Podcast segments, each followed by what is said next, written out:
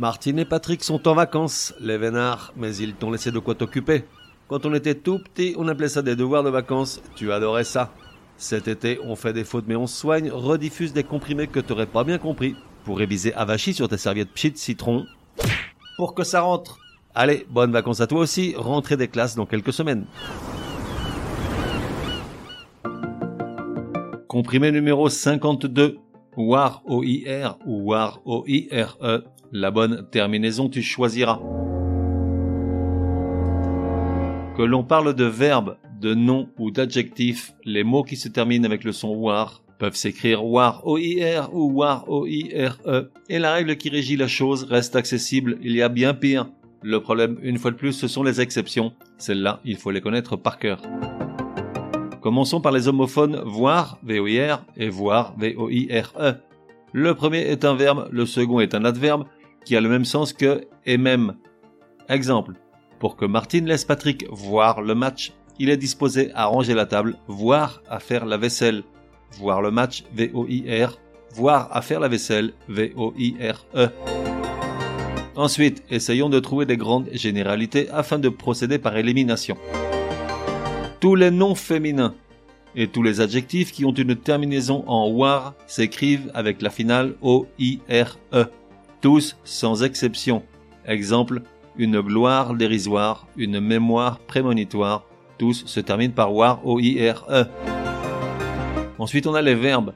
Tous les verbes qui ont une terminaison en war s'écrivent avec la finale war O-I-R. Tous sauf 5 qui se terminent par O-I-R-E et que voici?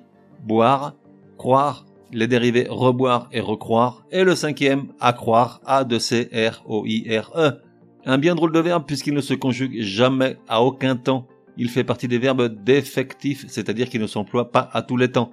Concrètement, celui-ci, accroire, ne s'emploie qu'à l'infinitif, dans les expressions faire accroire, et plus rarement laisser accroire, qui en gros veulent dire mentir à quelqu'un, le tromper sciemment. Ensuite, les noms masculins qui correspondent à un infinitif se terminent par war, o-i-r. Exemple, le pouvoir, le devoir, le savoir. Seule exception, le boire, comme dans l'expression le boire et le manger, qui s'écrit comme le verbe b-o-i-r-e. Enfin, on arrive aux noms masculins qui sont dérivés ou non de verbes par suffixation.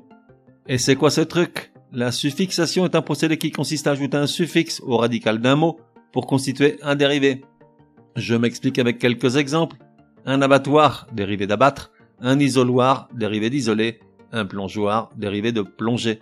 Et tous les noms masculins dérivés d'un verbe par suffixation ont la finale war, o-i-r. Et donc, forcément, tous les noms masculins qui ne sont pas dérivés d'un verbe par suffixation ont eux la finale war, o-i-r-e, comme un territoire, un laboratoire ou un accessoire, o-i-r-e. Résumé du comprimé numéro 52. Pour que ça rentre. Comment choisir la bonne terminaison pour les mots qui se terminent par war? Tous les adjectifs et tous les noms féminins s'écrivent avec la finale war, O-I-R-E, comme baignoire, mémoire, provisoire, rédhibitoire. Ensuite, tous les verbes tous s'écrivent avec la finale war, O-I-R, sauf cinq d'entre eux. Boire, croire, reboire, recroire et accroire avec deux C. Ensuite, les noms masculins qui correspondent à un infinitif ont la finale war, O-I-R. Exemple, le pouvoir, le devoir, le savoir. Seule exception, le boire, qui s'écrit comme le verbe boire, B-O-I-R-E. Enfin, on arrive aux noms masculins qui sont dérivés d'un verbe et qui se terminent par war, O-I-R, comme grilloir, dérivé de griller et ceux qui ne sont pas dérivés d'un verbe qui prennent un E final O-I-R-E, comme exutoire ou moratoire. On fait des fautes, mais on soigne, te donne rendez-vous demain pour un nouveau comprimé super fastoche. N'oublie pas de t'abonner au podcast pour ne laisser passer aucun comprimé. Et si tu es de bonne humeur, merci de laisser un chouette commentaire. Certaines applis de podcast le permettent.